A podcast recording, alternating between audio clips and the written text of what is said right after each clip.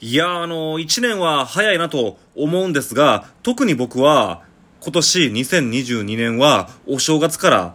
目標があって、その目標を一生懸命頑張ってきたんで、本当に短いなと思っているんですが、まあ、それとは関係ないんですけど、今日の夕方にツイッターで、1年前の投稿を自分でリツイートしたんですよね。で、まあ、その時の画像が、まあ、今日のトップ画像になっているんですが、実は僕、1年前に手術をしています。えーこれはその局所麻酔なんで、一応意識はある状態でやっていたんですが、まあ、何の手術かっていうと、歯なんですよね。親知らずが虫歯になったんですけど、その親知らずが、僕はその、これ、えっと、確か左の上ですね。左の上の親知らずなんですけど、それがすごい頭蓋骨の、なんていうか奥の方に埋まっていてですね。で、歯医者さんでそれを引っこ抜いたら、もしかしたらその口と鼻の穴が繋がってしまう可能性があるのが1点と、あとまあその関係で大量出血をして、最悪の場合死ぬかもしれんという可能性があると言われて、歯医者さんでは、その引っこ抜くの無理ですって言われて、大きな病院の航空外科に行ってくださいって言われたんですよね。だからまあ、神戸市中央市民センター病院っていう、まあ、でっかい病院が、まあ、神戸のポートアイランドっていう、まあ、その人工島の上にあるんですけど、そこへ行ってきたんですけど、もうすごいですよ、もう。まず、診察、初診を受けるのに、10日ぐらい待って、で、そっから初診受けて、そっから手術までまたさらに2週間ぐらい待たされて、手術で2週間やって、で、その手術の1週間後に抜歯があって、その1週間後に抜歯して、最後の検診にまた2週間ぐらい待ってで、どんだけ待たせねんみたいな感じですけど、まあその、僕は人生であんまり病院というのを行ってないんですけど、病院とはまあそんなもんですよね。で、まあその1年前にですね、たかだか、その虫歯になった親知らずを引っこ抜くというだけのことで、大きな病院に行って、しかももうそれがもう大層な病院なんですよ。もう、なんていうかその、それこそテレビドラマに出てくるんちゃうかっていうぐらい、めちゃめちゃまず、大学かってぐらいだだっ広い病院で、で、だから、診察棟があるかと思ったら、その、診察棟以外に、その、レントゲンとか、その、要するに、撮影する棟があって、さらに、その、もちろん入院棟があって、さらに、その、売店とか、その、薬局とかあるある棟あるじゃないですか。そんな棟があって、もう一回、何棟あんねんってぐらいでかいところで、もう、夏のクソ暑い時に、本当に走り回っていたような記憶があるんですよね、その病院中を。で、そうそうそうそう。で、その、あまりにも病院が広いんで、途中で、おばあさんがしんどそうにしてたんで、おばあさん大丈夫ですかって。おばあさんを僕助けたこと一回あるんですよ、その病院で。それぐらい広いところなんですよね。あと、車椅子の人がめっちゃ必死こいて車椅子押したんで、さすがにちょっと押しましょうかって言うて、車椅子押したこともありましたね、その病院で。まあ、そん、それぐらいだらっ広い病院で、大手術を受けることになったんですけど、で、まあ僕その、局所麻酔なんで、一応意識はあるんですけど、それでまあもうその、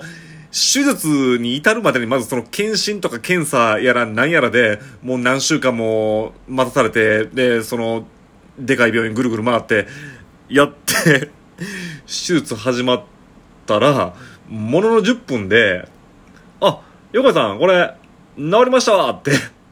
普通に言われちゃいまして、そんな大量出血もなければ、その鼻と口の穴がつながるという事故も起きずに、普通に、これただの歯医者さんやんっていうノリで終わっちゃったんですよね。しかもその手術始まる前に、その最後のその、まあ問診というかその先生からの説明タイムってのがあったんですよね。で、そこで横井さん、今日はオペ室を1時間半、まあ、90分ですね。90分取ってありますと、大変難しい手術になりますと。で、局所麻酔なんで、横井さんその意識がある状態で90分頑張らないといけませんが、頑張れますか？みたいなことを聞かれたんですよね。ああ、そ、そ、そ、そ、そうなんですか？お、お、お、わかりました !90 分頑張りますって言ったんですけど、まあ、部分麻酔とは言って言っても多少感覚はあるんですけど、手術始まってものの10分ぐらいで、その本当に奥から歯がポロンって取れる感覚が僕にもあったんですけど、おこれ、うん、大丈夫やね。うん、大丈夫やわって先生に言われて終わったというのが、もう今から1年前ですね。まあ、あの、本当に手術始まるまでが本当にド緊張で、本当に緊張しすぎて気を失うんちゃうかってぐらい緊張したんですよね。それが未だに記憶はあるんですけど、結局何もなかったということでした。まあまあ、あの それが一番なんですけどね。ただ、僕急にこれまた話変わりますけど、そんなこんなでその歯の手術をして1年なんですけど、実は僕、そっから10日後ぐらいに、禁煙外来に通うんですよね、その病院。まあ、また別の病院ですけど、別の病院行って。それで禁煙を開始するんですけど、だからまあ、僕はあと10日ぐらいで、禁煙を達成して、あ、だから禁煙1年達成になるんですよね。本当に僕、禁煙こんな1年もできるとは思わなかったんですよ。なんでこれを急に調べたかというと、今猛烈にタバコ吸いたくなってきたんですよ。近所にちょっとカフェができたんですよね、神戸市内に。そのカフェができて、禁煙スペースありますっていうポスターがバーンって貼ってあったんですよね。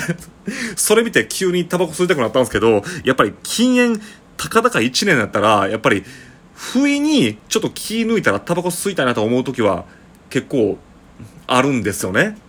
で、まあ、なんでそんな禁煙の話を今突っ込んでんって言うとですね、僕その歯の手術の前後1週間はタバコ吸わないでくださいって言われたんですけど、バンバン前後1週間タバコを吸ってですね、それで病院に行く直前に歯をめっちゃ綺麗に磨いて あの、病院行ったんですよね。多分もうこれバレてますね。多分先生はもうバレてると思うんですけど、先生に何も言われなかったんですよね。で、だからその手術終わっても、その1週間後にその抜歯があるんですけど、その 抜歯の直前に歯をきれいに磨いて 行きましたね。まだ傷口が痛むというのにで、なんか、そういうせこいことをしてた自分が急に恥ずかしくなって、まあまあ、他にもですよ、他にもそのタバコ代が高いとか、まあいろいろあるんですよ。まあ歌も歌いにくくななってきたとかいうのもあるんで、いろいろ理由はあるんですけど、まあその、そういうせこい自分が恥ずかしくなったから、禁煙したというのも理由の一個にあるかなと思っています。えー、なん、なんていうかその 女子っぽい話をしますけど、そんな9月6日という記念日のトークでした。